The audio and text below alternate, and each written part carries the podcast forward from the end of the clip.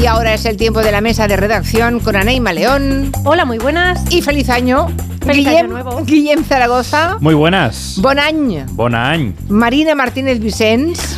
Hola, ¿qué tal? Buen año. Muchas gracias igualmente. Miguel Ángel Cajigal, el barroquista. Bon ano. Bueno, ¿qué tal? ¿Cómo estamos? Aquí estamos, ya preparados. Clara Jiménez Cruz, que como cada lunes trae, pues además de Maldita Hemeroteca, su concurso de Malditos Bulo. ¿Qué tal, Clara? Hola, buen año. A ver qué tal se nos da el concurso de Maldito Bulo en este 2024. Bueno, hoy a mí me ha parecido muy fácil. Pero Ah, por- bueno. Bueno, a mí me ha parecido muy fácil porque tengo memoria y entonces recuerdo. De las tres historias, una la recuerdo, pero igual los oyentes no.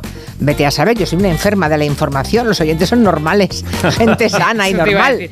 No están Ah, conectados claro, 24/7, efectivamente. Claro, claro. Así que, bueno, ahí dejamos el teléfono 638-442-081 para lo que ustedes quieran comentarnos y enseguida les contamos esos titulares para que escojan y participen en Twitter en el concurso de bulos. Well, there's a bridge and there's a river. Ahí hay un puente, ahí está el río. Habrá que cruzarlo, queridos míos. Un lunes como el de hoy merece una inyección de fuerza, de optimismo, una gran voz, la de Whitney Houston, y un mensaje. Las cosas se hacen paso a paso. one told me just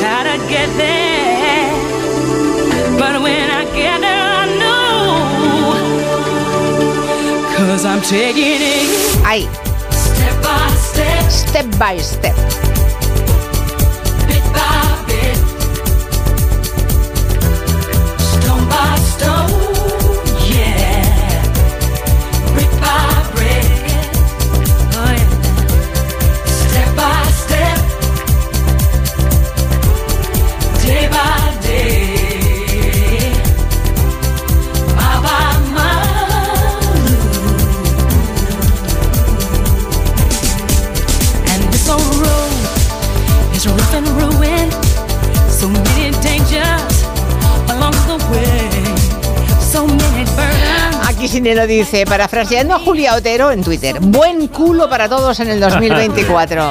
No sé a qué se refiere, pero ha dado en la diana, porque yo esta canción la he utilizado para hacer culo, precisamente. Oh. Sí. Tú te pones un step delante, subes y bajas a este ritmo, toda la canción, todos los días, Y eso que no te gusta Whitney Houston, y ni ¿eh? te cuento, me la adoro. Step by step,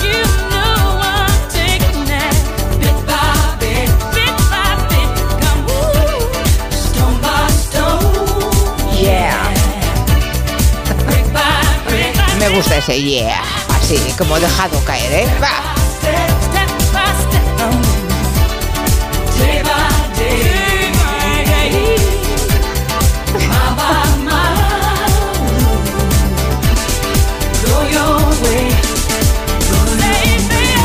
Es curioso, mira que he bailado esta canción y me acabo de enterar hoy que es de Annie Lennox, la de Eurythmics. Es ella la compositora. No lo sabía.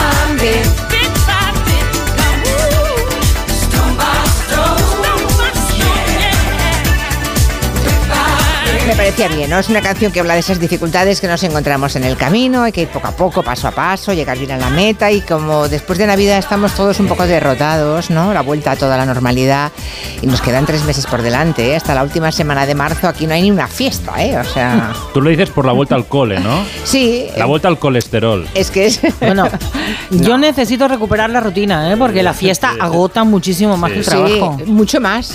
Es curioso porque esta mañana hemos cruzado aquí algunos diálogos interesantes en la redacción y ha- hay momentos en los que tienes ganas de volver a trabajar.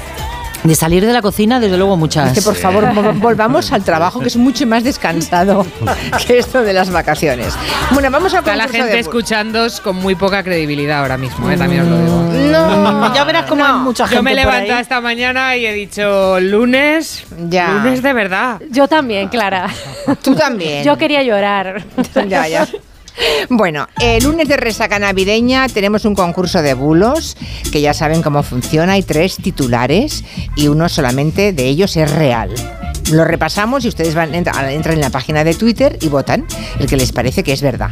Vamos a ello. Hoy vamos a hablar de resaca, pero de la de comer después de los empachos de estos días, de comer, de comer en Navidad, del sobrepeso, de que si las dietas de principios de año, recuerden que solamente una es real. La primera, muere el burro de un Belén después de que lo montara un gordo. Vale, Pero- no está mal. ¿Qué más? La número dos, se fractura el estómago tras siete días comiendo sin parar en Navidades. Yo nunca he oído que a nadie se le rompa el estómago, pero podría ser. Hay gente que la ves comer y dices, ¿cómo no se le rompe el estómago? Pues sí que podría ser. ¿Qué más? Y la tercera, piden que el gordo de Navidad pase a llamarse sorteo grande de Navidad para no ofender. Venga, hombre.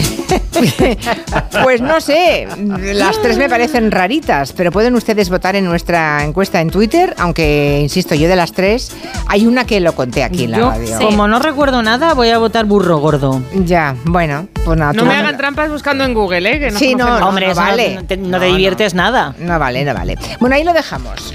Y vamos a otra historia, a otro tema. Bueno, antes voy a... ¿Está David Martos ya? Pues venga, vamos a contarle lo de los pellets de plástico en las costas gallegas. Pero antes, ¿dónde tengo yo? Espérate, que he perdido. Aquí, aquí lo he perdido. Vamos a David Martos, que a esta hora no ha dormido. Bueno, habrá dormido de mañana, que nunca se duerme bien del todo. ¿no? Poquito, poquito. Ha, Poquito, poquito. ha trasnochado, todavía te veo en pijama, ¿eh? Porque esta madrugada se han Eh. celebrado en Los Ángeles la gala de los Globos de Oro y teníamos la ilusión de que la Sociedad de la Nieve de Juan Antonio Bayona consiguiera premio, pero no, Sí. es que Anatomía de una caída era la gran favorita y en efecto la película francesa se llevó el premio. Es que es muy buena, Julia. Es Ya, muy ya, buena, ya. Muy buena. Tengo muchas ganas de verla, aún no la vi, pero bueno. Es un año muy complicado y lo vamos Sí. a volver a ver en los Oscar también. Estará entre las 5 o 6 nominadas con Anatomía de una caída o con La zona de interés, que es la película que habla de esos eh, gerifaltes del campo de Auschwitz. Pues es un año en el que hay que decir que nominado es estar recompensado, porque mm, a llegar ahí Hombre, muy ya es un premio, ¿eh? Estar nominado. Sí, totalmente. Bueno, pues Bayona se ha quedado sentado en la silla porque ha subido al escenario dos veces Justine Triet, la directora francesa de Anatomía de una Caída, porque no solo ha recogido película de habla no inglesa, sino también mejor guion, que era absolutamente inesperado, y esta era la directora Justine Triet. a couple fighting, suicide, a dog vomiting. Uh, I mean, come Que on. con su inglés un poco macarrónico decía que en su película hay una pareja que discute un suicidio y un perro que vomita, y aún así la han premiado. Lo que yo te digo es que es un peliculón y que hay que verla porque Sí. todavía está en cines, ¿eh? Bueno, pues nada, habrá que ver anatomía de una caída, pero tampoco se pierdan eh, la Sociedad de la Nieve, ¿eh? Tampoco se la pierdan. Buenísimas las Que va a dos. salir de sí. salas enseguida, ¿eh? Mm. La nieve y está en Netflix para verla, pero en salas le queda muy poquito, muy Sí, quedan muy poquitos días. ya. Pero siguen llenando. Bayona no para de colgar imágenes de cines Sí. hasta arriba. Bayona era, que con- era muy consciente en todo caso, Bayona, ¿eh? que la competencia era muy dura precisamente Sí. este año. Yo intenté, nos estuvimos whatsappeando ayer a las 10 de la noche y yo digo, tengo un buen presentimiento. Y él me decía, no, es muy difícil. Bueno, tenía más razón él que yo. Será que sabe más de cine que yo. Bueno, Por cierto, en que en Anatomía de la Caída hay un perro que actúa maravillosamente. Mm, por El mejor actor del año. El Hombre, mejor actor del año, vomita. Perdona, si vomita el perro es que vomitó. Es que vomitó. Bueno, Sí, pero, sí, sí. pero actúa muy bien en otras circunstancias, o sea, vomitando y haciendo todo. Lo que parece es que Hollywood se ha reconciliado con los globos, ¿no? Aquella crisis de imagen que sufrió parece que se ha superado, David. Totalmente, hay dos indicadores. Uno que anoche todo el mundo estaba en esa gala, Meryl Streep, Spielberg, Scorsese, no faltó nadie. Ni siquiera las corruptelas o la falta de diversidad salieron en ninguno de los monólogos del presentador ni en los discursos de la noche, o sea que todo parece superado. Hollywood necesita su liturgia y su gala. El presentador, voy a decirlo, fue absolutamente nefasto, con poquísima gracia, con chistes viejunísimos, un resto del pasado absurdo que él mismo dijo que lo habían contratado hace 10 minutos porque no encontraban a otra persona, y es verdad. Ha sido el cómico Joe Coy, conocido por hacer stand-up comedy, que ha hecho chistes de tetas, de culos, de penes. Ah, qué por listo, ejemplo. qué inteligente. Sí, sí, sí, lo vais a escuchar. Cuando se dirigía a Barry Keoghan, que es el protagonista de la película Saltburn, que sale desnudo de forma bastante evidente en la película, le decía esto. Barry Keoghan here? Is Barry Keoghan? Where's Barry Keoghan seated? Where's your penis seated? ¿Dónde está tu pene? Eso pregunta. Sí, sí, ¿y tu pene dónde lo has sentado? Como diciendo, como es tan grande, o sea, es una cosa de guardería, totalmente Ya, de ya, ya, guardería ya. y con falta de gusto para una gala así, la verdad. En fin, Barbie era la favorita en número de nominaciones y parece que no se han cumplido los pronósticos. No, Barbie se ha conformado solo con dos premios, el de mejor canción para Billie Eilish y su What Was I Made For, que estamos escuchando de fondo, mira, a ver, a ver, a ver.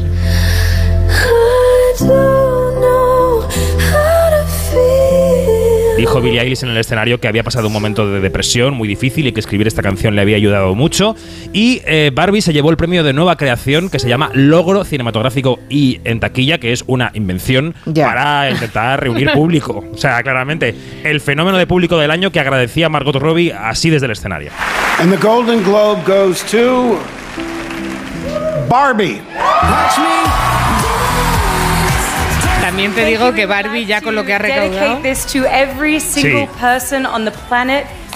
Who dressed up. Sí, no necesita Decía mucha más Robbie. promoción, ¿eh? Sí, tienes razón, Clara. Que gracias a todos los fans que se han vestido de rosa para ir a los cines en todo el mundo. Bueno, venció Oppenheimer. Por con cierto, que me pareció un premios. rollo Barbie que entiendo que se esté quedando rezagada. A mí ¿eh? también. ¿En serio? Sí. A mí Detestable. me pareció una película estupenda de, sab- de A una mí marca también. que sabe reírse de sí misma. buenísima. Que se A mí me actualiza, encantó que Barbie actualiza la también. marca. Terazo gordo todos los chistes. Es que Pues ni nada. esbocé oye, ¿qué sonrisa. querías? ¿Que hilasen fino pero hicieran mucha taquilla? Joder, ¿no? No, no, no, que me- para que me guste a mí tiene que ser un poquito graciosas las Bueno, bromas. pues entonces mira, ya bien. Para las Aquí- niñas está bien, oye. Aquí estamos 4 a 2. 4 a 2. Bueno, da igual lo que Es un digáis. porcentaje Ganó que la taquilla también lo demuestra, sí. No pasa nada, ganó Oppenheimer y luego hubo otras pelis que apuntan a los Oscar, como Los que se quedan, ganaron premios Paul Giamatti y Davine Joy Randolph, que van rumbo al Oscar seguro, y Pobres Criaturas, que ganó Mejor Comedia. Y en series, perdón, que el fin de semana ha sido un poco duro de trasnochar viendo premios, en series tres vencedoras, en miniseries ha ganado Bronca de Netflix, en comedia ha ganado The Bear de Disney Plus, ambas con tres premios, y en drama hasta que suena Succession con cuatro, ha ganado Sarah Snook, o sea, Siobhan, ha ganado Matthew McFadden, o sea, Tom, ha ganado Kieran Culkin, o sea, Roman Roy. Y cuando Culkin subía al escenario le hacía una broma a Pedro Pascal, el protagonista de The Last of Us, que se ha quedado, pues eso, sentado. Suck it, Pedro. Sorry. Mine. Muy del personaje. Esta te la comes. Esta Esta, te la, comes, Pedro, lo siento, el premio es mío. Lo que se sale del guion en esta gala únicamente es el premio de Elizabeth de Vicky, que se llevó el galardón a mejor secundaria por su Diana de Gales en la última Es que temporada. está de Crown. maravillosa Diana de Gales, esa chica, esa actriz está, es que Sí. es un calco, la forma de mirar, de moverse, eh, esa mezcla entre candidez, ingenuidad y cierto retorcimiento mental, todo está en ella, es maravillosa como actriz. Comparto completamente ese premio. Oye, el jueves empiezan a votar las nominaciones, ¿no? De los Oscar. Sí, el jueves lo contaremos. Mañana es gala de Oscar honoríficos y el jueves empiezan las votaciones de los Oscar. Lo que me gusta, iba a decir ya para terminar, es que el palmarés de los Globos es de series y de películas que más o menos hemos visto y eso es maravilloso. Pues sí. Hasta el jueves entonces. ¿Vuelves a la Adiós. cama o ya no puedes? Eh, ya no, ya no, ya me toca tirar. Bueno, hasta el jueves entonces en el territorio quinótico. Hablemos de esos pellets de plástico minúsculos. Seguro que ustedes ya han visto las imágenes. Están llegando, son pequeñas bolitas como de plástico que están llegando a las costas gallegas. Proceden de un barco de mercancías. Ese barco perdió un, creo que tiene bandera de Liberia, y perdió un contenedor cuando estaba navegando por aguas portuguesas. Eso ocurrió el día 8 de diciembre. Bueno, el día 13 de diciembre ya llegaron las primeras señales de esa marea de plástico que se estaba avecinando. Ahora, claro, el 13 de diciembre, ahora ha pasado casi un mes. Ahora están ya por toda la costa. Han llegado incluso en la parte de arriba al Cantábrico, toda la costa de Lugo y por supuesto han llegado a Asturias. Claro, es muy difícil recoger esas bolitas de plástico, esos pellets que le llaman, ¿no? Por el tamaño que tienen. De momento solamente se ve algunos voluntarios particulares que están limpiando. Como ha resumido Manuel Rivas, el escritor gallego, a falta de gobierno hay povo. O sea, a falta de gobierno, se refiere al gallego, hay pueblo. Isto é unha auténtica catástrofe. Os pellets son moi pequenos e moi lixeiros, espársense moi fácil e unha vez que están dispersos son moi complicados de recoller e ademais os peixes e as aves con comida. Los peces los confunden con comida. Y es se lo una- comen. Sí. Preparémonos, los próximos lenguados que nos comamos tendrán plástico en su interior, claro. Porque Claro. eso la fauna marina va a ingerir esa cantidad de porquería, ¿no? Sí, ya había plástico en el mar, ahora hay aún más. Esta era una de las voluntarias de Barbanza, que es una de las zonas más afectadas. Los compañeros de Compostela hablaban con ella. Son como granitos de arroz, bolitas de plástico blanco semitransparente de 5 milímetros más o menos. Hay que recogerlos con un colador o con un cedazo. El barco en el que viajaban, el Toconao, perdió el contenedor con mil sacos de pellets de horror. 25 kilos cada uno. Son plástico PET que sirve principalmente para hacer tuppers, botellas de plástico, envases alimentarios, pero es plástico al fin y al cabo. Con todo lo que eso implica, como decías, Julia, para las especies marinas, el litoral, aún no se puede medir el impacto ambiental, pero agrava una situación que ya era muy preocupante de por sí. Pep Arcos es responsable del programa marino de Sea Over Life. Un problema que ya es generalizado, muy preocupante, de producción y consumo de, de plásticos que muchos organismos marinos pues ingieren. Puede tener afecciones a nivel de toxicidad, de lesiones en tejidos internos, de colapso de, de la cavidad estomacal. En aves, en peces, se desconoce si el contenedor entero se hundió y no se sabe cuántos de esos sacos se vertieron al mar. Los primeros llegaron, como decías, a Muros, ahí en Ferroltera, en Oleiros, en Outes, en la Mariña Lucense, hasta la Ría de Vigo. Terrible. ¿Y cómo no? Queridos, hay trifulca política, siempre estamos igual, sobre la responsabilidad en la gestión de este vertido, de esta marea de plástico. Y por tanto hay cruce de acusaciones con unas elecciones autonómicas que están a la vuelta de la esquina, claro, que son el 18 de febrero. La oposición dice que la Junta no ha actuado diligentemente ni en tiempo ni en forma. La Junta dice que sí que lo ha hecho, pero que el Gobierno central debe colaborar. Y el Gobierno lo que dice es que ofrece todos los medios necesarios, pero que la Junta tiene que activar el nivel 2, que es el que se destina a emergencias de especial vulnerabilidad, para que se pueda intervenir. De momento está en nivel 1 solamente. O sea, la Junta no ha cambiado de, de- de, mm, idea, siguen con el nivel 1. Ni va a cambiar porque el gobierno de Alfonso Rueda se niega, dicen que es innecesario activar ese nivel de alerta, pero para recibir esa ayuda que piden tienen que activarlo, es un poco contradictorio. Y la noticia de última hora es que, nos lo contaba Elena antes, la Fiscalía ha abierto diligencias de investigación en este caso. El asunto está en manos de la justicia ya. A su vez, los ayuntamientos se están quejando de que sus servicios de limpieza son limitados, no Claro. dan abasto y mientras tanto los voluntarios, los vecinos están acudiendo a las playas a hacer esa limpieza minuciosa. La vicepresidenta, ojo, ah, y consellera de Medio Ambiente, Ángeles Vázquez, ha pedido esta mañana que no acudan masivamente. Hai que pedir os permisos necesarios ou ben a través do Concello ou ben directamente a través de patrimonio natural. Entón non pode andar por libre, pero non pode andar por libre sobre todo porque seguro que ten boa intención, pero é, é que temos que telo coordinado e ordenado. Porque puede ser peor el remedio que la enfermedad si las playas se llenan de gente a recoger esas bolitas, las bolitas se entierran y va a ser más difícil aún extraerlas. Es complicadísimo esto. Ecologistas en Acción va a presentar mañana también una denuncia contra la naviera por delitos contra el medio ambiente. El barco es de bandera liberiana, de una armadora radicada en Bermudas, propiedad de un empresario alemán. Lo de siempre. De momento se han comprometido a pasar un informe de la carga, a asumir el coste de limpieza, pero seguimos sin saber cuánto y hasta cuándo van a seguir llegando esas piezas de plástico a las costas. Nos iremos ocupando de este asunto. ¿eh? Mañana, mañana pasada vamos a ocuparnos ampliamente de este, de este asunto, porque ya está bien. Ahora marea de plástico. O sea, es que es, es- es tremendo. Y además que el tema de las elecciones aquí no pinta nada. Es decir, mm, los políticos dirán lo que quieran. Pero lo que está claro es que desde el día 13 han pasado cuatro semanas, casi un mes, y que la Junta de Galicia no ha respondido como debiera no ha respondido como debiera. Eso es una evidencia, eh, independientemente de que haya unas elecciones dentro de mm, 40 días. ¿eh? Eso es así. Bueno, seguimos. Nunca el robo de una señal de stop ha dado tanto juego periodístico y de eso nos quiere hablar hoy Miguel Ángel Cajigal, el barroquista, porque es una señal de tráfico que estaba en, en Londres, ¿estaba? Estaba en Londres, efectivamente, en las afueras de Londres. Un stop de lo, un stop que había allí y que ha sido intervenida por el famosísimo Banksy y bueno, pues ah, claro, un listo pensó si esto lo ha tocado el genio de la, eh, de la del arte urbano, me lo llevo a casa porque va a tener muchísimo valor, ¿no? Claro, es que es el problema que persigue ya desde hace bastantes años a Banksy en sus nuevas intervenciones. Empezamos por el robo, que tuvo lugar el día 22 de diciembre, hace poquito. Era una señal de stop del barrio de Peckham y en Londres y fue robada por un hombre con ayuda de otro parece, aunque de momento parece que culpan solo a uno de ellos, porque además, claro, fue robada a plena luz del día, la gente le sacó fotos y vídeos a las personas que pasaban por allí mientras estaba robándose la señal, así que tampoco es que fuese un robo muy discreto. ¿Cuál es la peculiaridad de la señal? Pues que el artista Banksy, muy famoso también por ser muy discreto y muy esquivo con los medios de comunicación, la había intervenido, había añadido a la señal de stop eh, la silueta de tres drones militares por encima, ¿no? De manera que, bueno, la señal pasaba a convertirse en un alegato antimilitarista, que es una de las temáticas principales de Banksy, ¿no? Y en el Cuando momento en el que estamos, seguramente la gente pensó que estaba refiriéndose a lo que ocurre al pueblo palestino. Lógicamente, porque además en el Reino Unido, eh, bueno, el apoyo del gobierno británico a Israel sabemos que está provocando pues toda una marea política de, de- de- de una dimensión bastante potente, ¿no? Así que, bueno, esa dimensión antimilitarista de la obra de Banksy es habitual, la mayoría de sus obras van en esa dirección. Eh, siempre que aparece una posible obra, obra de Banksy, eh, porque hay muchísimas imitaciones, evidentemente, surge primero la duda de si es de verdad o no, si es auténtica suya o si es simplemente una imitación. ¿Y cómo se sabe? ¿Cómo se sabe esto?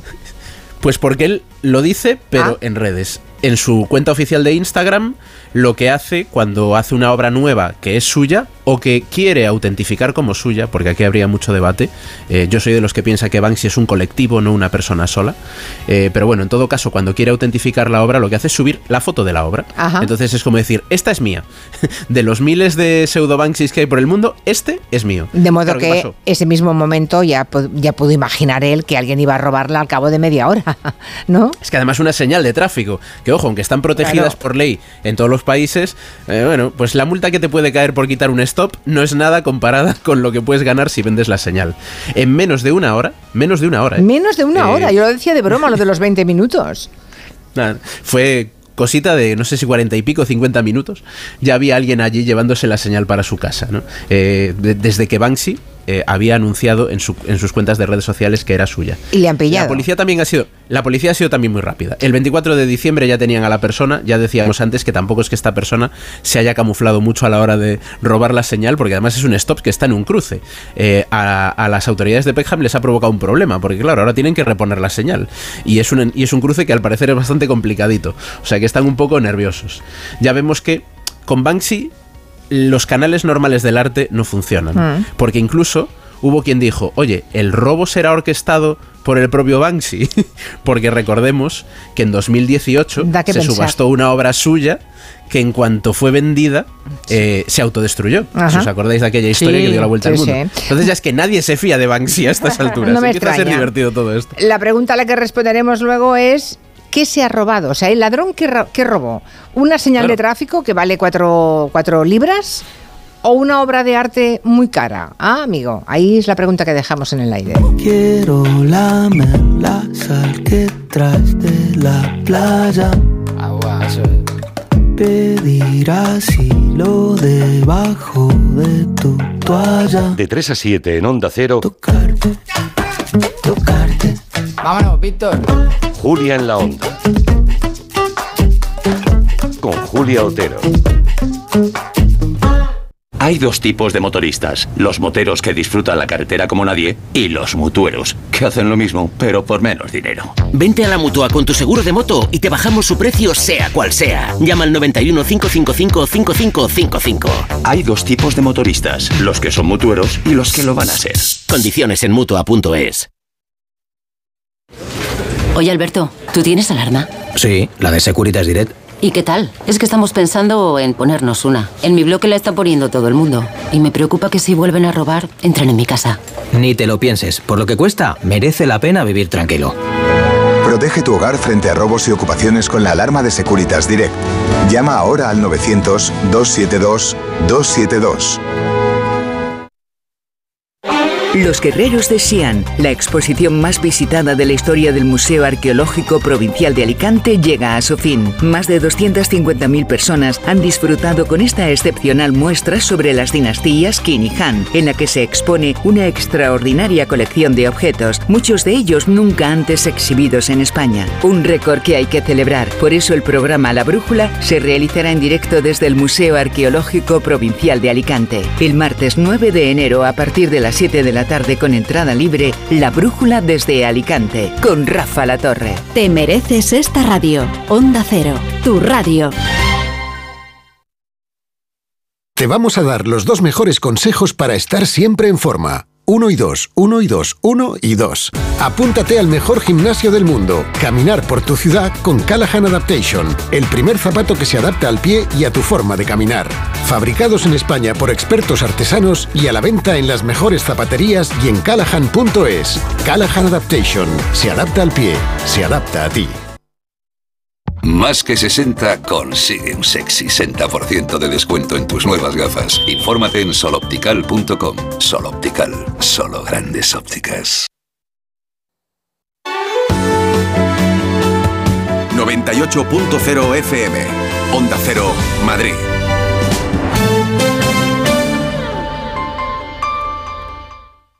La dermatología tiene un lugar de referencia en Madrid. Descubre IMR y su equipo de dermatólogos. Contamos con más de 20 años de experiencia y la tecnología más vanguardista al servicio del cuidado de la piel, la regeneración capilar y una estética sin huella. Visítanos en Paseo de la Castellana 96 o pide cita en institutomedicoricard.com. Lo tienes todo. ¿Que quiero un supermercado? Ahorra más en el Centro Comercial Valdebernardo. ¿Que hoy me siento un manitas o quiero mantenerme en forma? CMB Bricolaje o mi gimnasio Dream Fit. Y por supuesto joyerías, belleza, complementos, ópticas, farmacia, todo en el Centro Comercial Valdebernardo para ir de compras. Boulevard José Prat 35. Vengan las rebajas de Muebles a Dama. Precios insuperables con la misma calidad de siempre, en una gran variedad de estilos y modelos y con su habitual trato amable. Transporte y montaje gratuitos. Todo lo bueno de siempre, pero ahora con rebajas. Muebles a Dama. Ven a la calle General Ricardo 190 o entra en mueblesadama.com. ¿Este año te has propuesto recuperar el pelo perdido?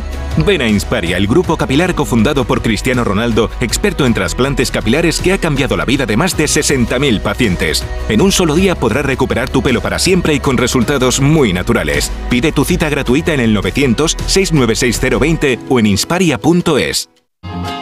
Es normal pensar que la radio hace mucha compañía, pero nosotros queremos agradecer la compañía que vosotros, los oyentes, hacéis a la radio porque cada día sois dos millones. Imagina si tenemos compañía, para rato, para 24 horas de contenido todos los días de la semana. Y no es de extrañar, porque entretenimiento tenemos para aburrir. Bueno, para eso justamente no. Ya, yo dejaba esta sección para divino. Estamos aquí para que el trayecto de vuelta a casa se os haga familiar, para que tengáis excusa para salir a correr, para que ese vuelo de varias horas se os pase volando y para que no dormir sea un sueño. Onda Cero, tu radio. Si eres de los que se duermen con las noticias, aquí eso de despertar interés se nos da bien. Nos acompaña Pedro Sánchez. He tratado siempre de, de cumplir con mi palabra. ¿Y por qué nos ha mentido tanto entonces, presidente? Señor Núñez Feijóo, buenos días. ¿Está usted insinuando que la dirección de correos ha tenido algún interés en que no se repartieran a tiempo los votos por correo? Pocos se atreven a preguntar lo que todos queremos saber, pero en Onda Cero contamos con más de uno. Si escuchar lo mismo de siempre te cansa, despiértate con Alsina. Más de uno con Carlos Alsina. De lunes a viernes desde las 6 y siempre que quieras en la web y en la app. Onda Cero, tu radio. En Onda Cero, Julia en la Onda, con Julia Otero. Yo transporto habitualmente bolitas de plástico, polietileno y demás. Quiero deciros que la mayoría de, de sitios en el sector, hablo de lavaderos, de cisternas, hablo de los cargadores, hablo de los sitios de descarga, hay, una, hay un protocolo que se llama cero pellets. Y hay una cosa que se dice que si va a la alcantarilla va al mar y al mar a los peces. Con lo cual el sector está poniéndose las pilas con el tema este de, la- de las bolitas de plástico. Ahora, esto de Galicia es una catástrofe y se tienen que poner bien las pilas. Pues sí, que de momento no está ocurriendo, porque está en emergencia 1. Ni siquiera le parece al señor Rueda que valga para la situación para emergencia 2. En fin, como decíamos, iremos siguiendo muy de cerca este asunto. En este lunes de vuelta a la rutina, seguro que muchos han aprovechado las vacaciones para desconectar y aquí los compañeros de Maldita son tan amables que dicen, pues vamos a repasar todo lo que se han perdido en estos últimos días. Vamos a eso. Por si acaso, que no siguen con ganas siendo lunes, hombre. Bueno, empezamos con las celebraciones del Año Nuevo. Algunos decidieron tomarse las uvas delante de la, sede, de la sede del Partido Socialista en la calle Ferraz. Lo organizó Revuelta, un grupo juvenil que hay quien vincula con Vox. Y en la madrugada del 1 de enero sacaron un muñeco gigante de Pedro Sánchez al que apalearon. Unas acciones que el PSOE ha denunciado y que nos han recordado bastante a cuando Vox pidió tres años de prisión para un hombre en Castellón que colgó de un árbol un muñeco de Santiago Abascal con manchas rojas simulando disparos en el cuerpo. Curioso, ¿eh? la doble vara de medir. Bueno, a Vox también le han colado ¿no? un bulo, un rótulo falso del programa de la 2 Cachitos de Hierro y Cromo ese programa que vemos en Nochevieja. Los rótulos del programa siempre dan mucho que hablar y esta Nochevieja no ha sido para menos. Vox ha presentado una pregunta en el Congreso para que la presidenta de RTV responda quién es el responsable de algunos de esos rótulos, nombres y apellidos, como siempre. ¿Qué pasa? Que uno de ellos, uno de los rótulos que han presentado, no se emitió. El responsable de comunicación de Vox, Manuel Mariscal, subió a Twitter algunos de esos rótulos y uno de ellos, que dice clavado en un bar, igualito que Germán Tersch cualquier lunes a las 9 de la mañana, ese rótulo es un meme de Twitter, no aparece en el especial de cachitos. O sea, es un meme que se generó en, Twitter, ¿no? El eh, igualito que Germán broma de Twitter, en un lunes, eso es una broma que alguien hizo en Twitter. Así que los señores diputados casi que deberían comprobar, ¿no? Estas cosas antes de llevar el tema al Congreso y plantear una pregunta, saber si le ven colado un bulo. ¿Qué más? Eh, eso leer maldito bulo es así de fácil. ¿Qué más? Bueno, en lo estrictamente político, hemos conocido que el PP sí que se reunió con Junts durante las negociaciones de la investidura de Feijóo, aunque el portavoz del PP, Miguel Tellado, lo rebaja a un café entre concejales de Barcelona. Estamos hablando de un café entre un concejal de Barcelona del Partido Popular y un concejal de Junts en el Ayuntamiento de Barcelona, al que también eh, asistió un diputado nacional de esa formación. Bueno, un, café de concejales, está bien visto. Bueno, esto fue en el mes de agosto. Sí, casi casi como que se encontraron por Barcelona y, hombre, ¿cómo no tomarse un café, no? Bueno, hay que decir que eso es lo que suponemos que Alberto Núñez Feijóo calificaba en octubre como contactos indirectos. Y el señor Puigdemont, todo el mundo sabe lo que pide. A mí, desde luego, los contactos no personales ni directos, pero sí indirectos, no nos ha mentido. No nos ha mentido. A pesar de que Feijóo dijo que no se iba a reunir con Junts. Y cuando supimos de las reuniones del Partido Socialista con Junts en Ginebra, Feijó decía que no iba a aceptar reuniones en la clandestinidad y pedía transparencia para la reunión. No vamos a aceptar la opacidad con la que Sánchez se reúne y negocia en la clandestinidad en nombre de los españoles. Seguimos repasando. De las reuniones del PP con Junts nos enteramos meses después y nos enteramos por la prensa. Pero también se ha hablado en estos últimos días del transporte público gratuito. Sí, porque el Gobierno ha prorrogado los descuentos en el transporte público y la gratuidad de los abonos de Renfe, una gratuidad que va a ser para toda la ciudadanía. Eso a pesar de que en la investidura Sánchez dijo que sería para jóvenes y desempleados, la gente que más lo necesita, ¿se entiende? A partir del 1 de enero del próximo año, el transporte público será gratuito para todos los menores y jóvenes y también para las personas desempleadas. Eso es lo que dijo en la investidura, solo para jóvenes y desempleados, pero al final va a ser para todo aquel que lo solicite, sin distinción de edad y lo que es peor, de renta. Sí, y terminamos hablando de sumar, porque estos días hemos conocido que Marta Lois será la candidata de la plataforma de Yolanda Díaz a la Junta. Lois, que llevaba como portavoz del grupo parlamentario en el Congreso desde agosto. Hay que decir que eh, cuando fue nombrada portavoz salieron sus compañeros a arroparla. Decía Ernest Urtasun que era el perfil más adecuado para liderar al grupo la verdad que estamos muy contentos de poder, eh, de poder confirmar a Marta López como portavoz, que es un perfil muy adecuado para, llevar adelante una tarea que, como todo el mundo entiende, es muy importante, que es la portavocía de, un grupo parlamentario. Hombre, pues, si es un perfil tan tan adecuado, digo yo que seis meses no es que sean muchos ¿eh? para, para ejercerlo. En fin, esto es lo más importante que ha pasado durante las Navidades. Seguro que muchísima gente ha cogido un avión estos días para volver a casa o para irse de vacaciones. Bueno, pues no sé si han visto unas imágenes que ocurren en un Boeing 737 de Alaska Airlines, pero desde luego si las ves nunca más te sueltas el cinturón de seguridad durante todo el vuelo, dure media hora, una hora u ocho horas. Desde es, luego. es que es decisivo llevar ese cinturón de seguridad. Absolutamente. Las imágenes han circulado por todas partes. Explota parte del fuselaje, incluida una ventana que se desprende poco después del despegue, con lo cual quedan eh, sometidos a la, a la, mm, despresurización, al, al viento y huracanado. Que se los- las mascarillas de arriba y Claro, todo. sí, bueno. se los podía haber llevado a todos por el aire si no hubieran estado atados, ¿no? Y se salvaron, sin embargo, los 171 pasajeros y los 6 miembros de la tripulación. Es importante sacar eh, lecciones de estas cosas, Sí, ¿no? claro, claro, claro. Íñigo Martina Poita nos dice que él es responsable eh, de seguridad eh, aeronáutica del sindicato SEPLA, que este caso nos demuestra que mantener el cinturón abrochado es vital durante todo el vuelo, haya o no haya turbulencias y estén encendidas o no las señales de cinturones. En primer lugar, porque podemos encontrar turbulencia imprevista a lo largo del vuelo y el cinturón nos va a mantener siempre correctamente sentados. Y en segundo lugar, porque en caso de eventos muy improbables, pero, pero posibles en definitiva como este, el cinturón pues nos mantiene seguros. En este caso, pues ante una despresurización, el tener el cinturón de seguridad correctamente abrochado y digamos adecuadamente apretado, ajustado, pues te mantiene en tu asiento y además eh, facilita que estés en una posición correcta para agarrar y para, y para tirar de una máscara de oxígeno. Nos lo dicen siempre, ¿no? Cuando nos dan esa charlita inicial a la que muchas veces no se le preste la, de, la debida atención. Pero Ahora, así como en el coche te parece fundamental, importantísimo, en el avión parece inocuo Sí, y no lo es. No en tienes la misma conciencia de lo imprescindible que es y lo es absolutamente. Yo Este- tuve una vez unas turbulencias en las que la bandeja, en la que justo en el momento en que estaba comiendo, no sé si era un desayuno o era una comida, la bandeja se fue al techo.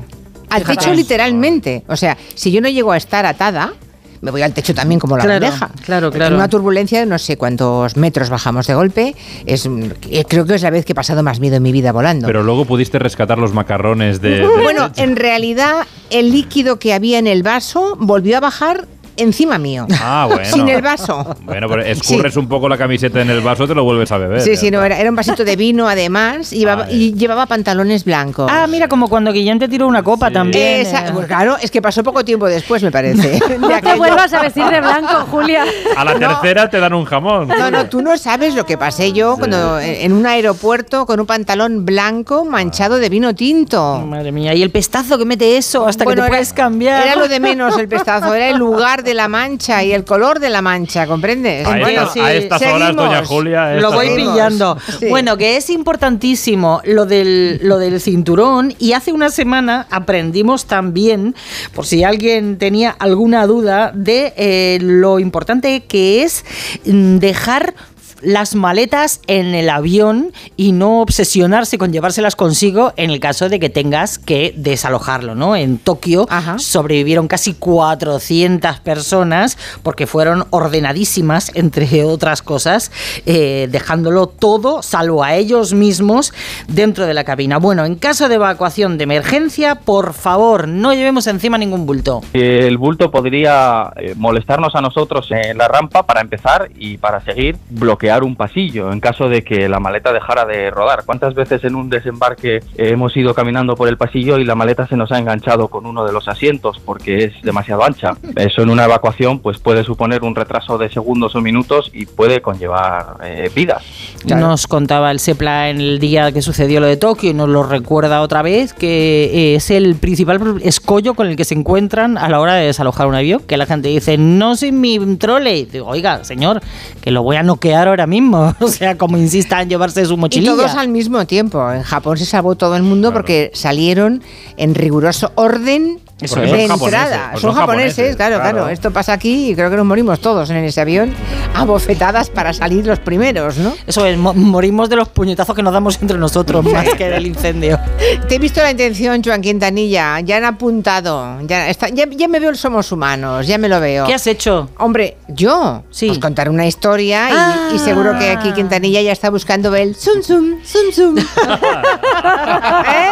¿Sí o no? ¿No? Bueno, otra cosa dice. Vale, vale, por ahí Otra va la- cosa peor. Claro, claro. Pero aquí, volviendo al tema de, de Banksy y esa señal de stop que han robado, después de confirmar Banksy a través de redes sociales que era suya, dice un oyente, Miguel Ángel, que cree que la destrucción de aquel cuadro al que has mencionado también, em, también cree que es una performance como esto, perfectamente planeada para, bueno, que es una parte del discurso de la obra de Banksy. ¿Tú qué crees? Yo creo que lo creyó mucha gente, nada Sí, más ¿no? empezar precisamente por lo que comentábamos. Pero bueno, de momento parece que la policía ha detenido a la persona. Es cierto que ya no suenan este tipo de performances. Si recordamos la obra de Catalan, el plátano pegado en la, en la pared con cinta americana, luego vino otro artista que se lo comió. Y no parece que Catalan estuviese de acuerdo, pero la performance iba como acumulándose. Al final, cuando una obra está sometida a la vía pública, a la intervención del ser humano, pues pasan Mm. estas cosas, que alguien puede añadir cosas. La pregunta que planteaba yo antes es, ¿han robado una señal de tráfico? Eso es una mínima multa, supongo, ¿no? Cuatro duros. ¿O han robado una obra de arte de gran valor? Claro, tiene miga el asunto. ¿Qué pasa aquí? Porque con Banksy siempre suceden estas cosas que es tan impactante todo lo que hace, tiene tanta relevancia, es tan mediático, que al final provoca una cantidad de debates interesantísimos. Una pena por robo varía en función del valor de lo sustraído, pero ¿cuál es el valor de lo sustraído por este hombre? ¿El valor de la señal? ¿O el posible valor de la señal intervenida por Banksy si se vendiese? Recordemos que en el episodio de 2018 que hablábamos antes, la obra de Banksy se subastaba, fue vendida por 1,2 millones de euros justo antes de autodestruirse, pero después de ser autodestruida, tres años después, fue vendida por 21 millones de euros. Una auténtica salvajada, ¿eh? Si me preguntáis, mm, algo fuera de toda lógica. Pero también porque la gente quería el fetichismo de ser propietario o propietaria de la obra que se había autodestruido delante de los ojos de todo el planeta. Que también es lo que pasa aquí, ¿no? Lo que quiere la gente que puede pujar por una obra de Banksy, que hay que decir que corren un peligro tremendo las obras de Banksy a día de hoy, porque casi todas intentan ser robadas, arrancadas, incluso se han desmontado paredes de edificios para poder robar la obra de Banksy, porque al final si consigues un comprador que te pague pues 10 millones de euros o 20 millones de euros, te da igual la multa que te pongan por robar eso o por destruir una pared de una casa. Y la pasta que podría llegar a costar esa señal de tráfico de stop. Claro, al final Mucha entramos en pasta, un- ¿eh? En un elemento que es puro fetichismo. La señal es muy fácil de sustraer en realidad. Hay otras obras de Banksy que han sido robadas y es más difícil robarlas. Pero otra vez esto nos lleva a algo que yo creo que es una reflexión importante. Para mí Banksy, y lo digo abiertamente, es el artista más influyente de lo que llevamos del siglo XXI.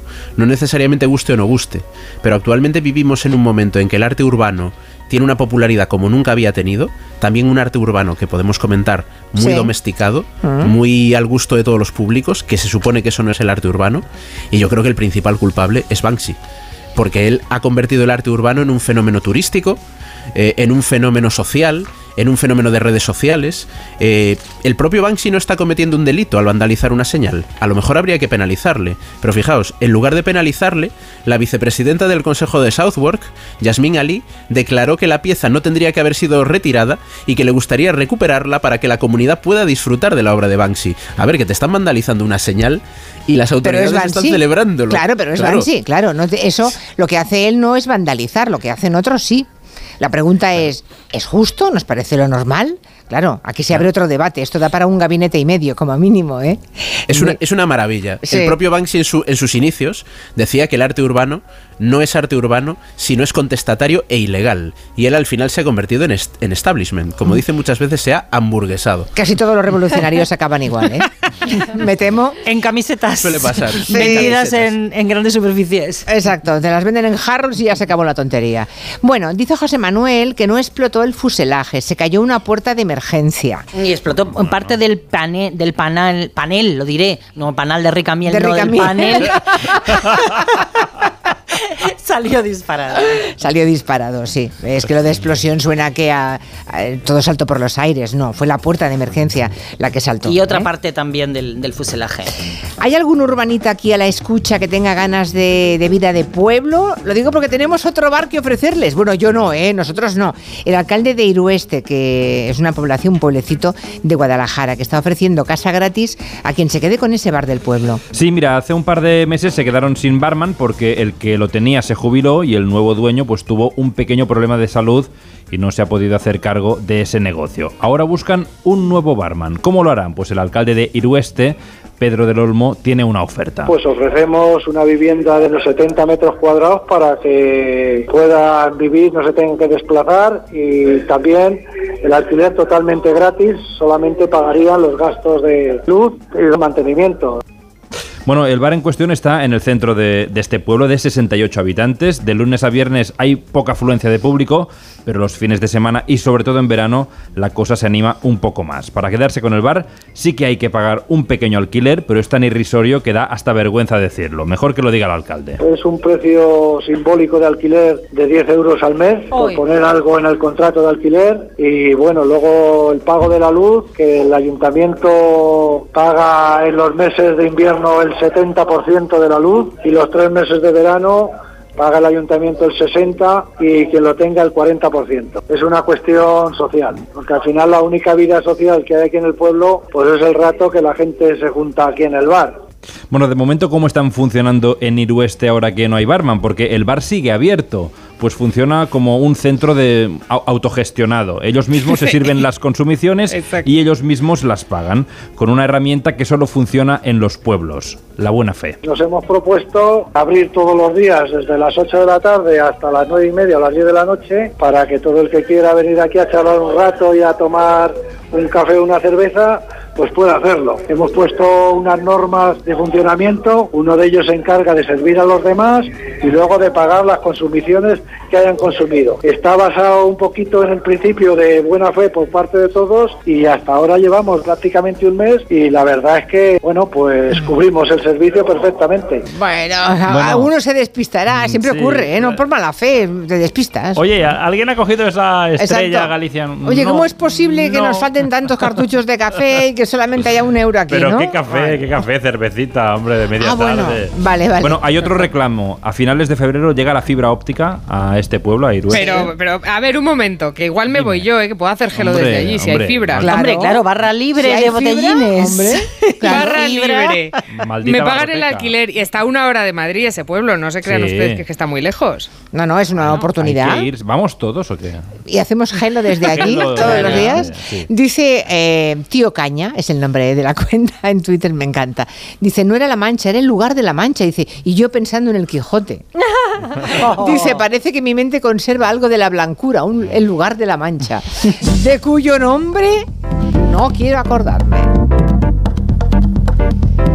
Seguramente hayan escuchado estos días muchas cosas de pedófilos, una lista de pedófilos del magnate estadounidense que fue condenado por tráfico de menores, Jeffrey Epstein, y que murió, apareció muerto en prisión. Lo primero que hay que saber es que eso no es una lista, ¿eh? esto se vende con mucha facilidad, mucha rapidez, no es una lista, no es de pedófilos, y están circulando muchísimas desinformaciones al respecto. Vamos a empezar por ahí, si te parece, Julia. No es una lista. Lo que se ha publicado estos días son documentos que estaban bajo secreto de sumario en el caso que investiga a la expareja y ex socia de Epstein, que, como decías, es un trabajador de la banca estadounidense condenado por tráfico de menores. Lo que ahora conocemos son más de 900 páginas de documentos judiciales en los que hay declaraciones de víctimas, citas de testigos, listas de clientes, colaboradores, personas cercanas a Epstein o testigos potenciales para el caso. Esto es Muchos clave. documentos. Esto es clave porque no es una lista de personas que hubieran cometido ningún delito, tampoco la pedofilia. Algunos de los nombres que aparecen en esos documentos eh, aparecen porque se les ha preguntado por ellos a testigos que o niegan haberlo visto o señalan que a pesar de haberlos visto en el entorno de Epstein no cometieron ningún acto ilícito. También ha sido muy viral una supuesta lista de personas que habrían estado en esos vuelos que iban a la isla donde se cometían esos abusos. Pero la realidad es que aunque estamos viendo esa lista circular en redes sociales, entre los documentos liberados estos días no aparece. Es una imagen que circula desde hace casi un año y en ella aparecen nombres como Madonna, Meryl Streep, Eminem. Todas esas personas no están en los documentos judiciales que acabamos de conocer y aunque circula como si fuese una imagen oficial, no hay ninguna prueba de que sea real, de que sea lícito. ¿Y sobre qué otros nombres? ¿Hay bulos al respecto? Pues por ejemplo, Tom Hanks, el actor, cada vez que se habla del caso Epstein se dice que aparece en los documentos, pero ni antes aparecía ni lo hace ahora. Buscando su nombre entre todas esas páginas no aparece. En su caso sí que aparece en la supuesta lista que comentamos de los vuelos que, repetimos, no es un documento oficial, no está en la documentación judicial, no tenemos ninguna prueba para asumir que es legítimo. Y algo similar ocurre con el actor español Miquel Arteta, que es ahora entrenador de, Del el Arsenal, español, ¿no? que he dicho, Sí. sí, he dicho actor, pero porque No. me he liado yo ahí. El entrenador del Arsenal. Otro bulo, no aparece en ninguno de los documentos oficiales. Bueno, también dice que hay un presidente español implicado en el caso Epstein, que ya es el colmo, ¿no? Sí, y eso sí aparece mencionado, pero hay un matiz muy importante. La mujer que presenta la demanda menciona en su declaración a un presidente extranjero que dice que es Spanish. Pero ojo, porque el término Spanish en inglés se puede utilizar para referirse a personas de Hispanoamérica, a hispanos en general. A personas no que hablan en español, españoles. en Spanish, Eso claro. es. Sí, sí. Y el, que sí, el, que sí, el que sí aparece es el expresidente Donald Trump, ¿no? Aparece Trump, pero no se le acusa de ningún delito. De hecho, aparece precisamente porque una de las testigos de la investigación dice que en su declaración que Epstein hizo una parada en uno de los casinos de Trump, pero niega que le pidieran dar un masaje a Trump o mantener relaciones sexuales con él. De hecho, le desvincula de esa trama pedófila. En fin, bulos que circulan sobre los documentos de Epstein. Muchísimo cu- cuidado con los que reciban o vean, porque seguro que aparecen más desinformaciones. Siempre el ánimo de calumniar, ¿no? O de difamar a personas conocidas es muy grande. Bueno, vamos enseguida a ver el- cómo está el concurso de bulos. Ya les digo que gana por goleada eh, que el sorteo se le llame el grande en lugar del sorteo gordo de Navidad para no molestar a nadie. A ver si cambia en dos minutos, que no creo. Muy rápidamente, hoy vuelven los niños al cole después de días de vacaciones y muchos se han encontrado con sorpresas inesperadas en las mochilas. Que si el sándwich que está con mo, plátanos pochos. Mañana, si te parece, Marina, pedimos a los oyentes que nos cuenten historias. Que en la mañana de hoy o el fin de semana preparando la mochila se han encontrado. Sí, se han encontrado con cositas como... Porquerías, ahí, claro. con vida que da lugar a otra vida a su vez.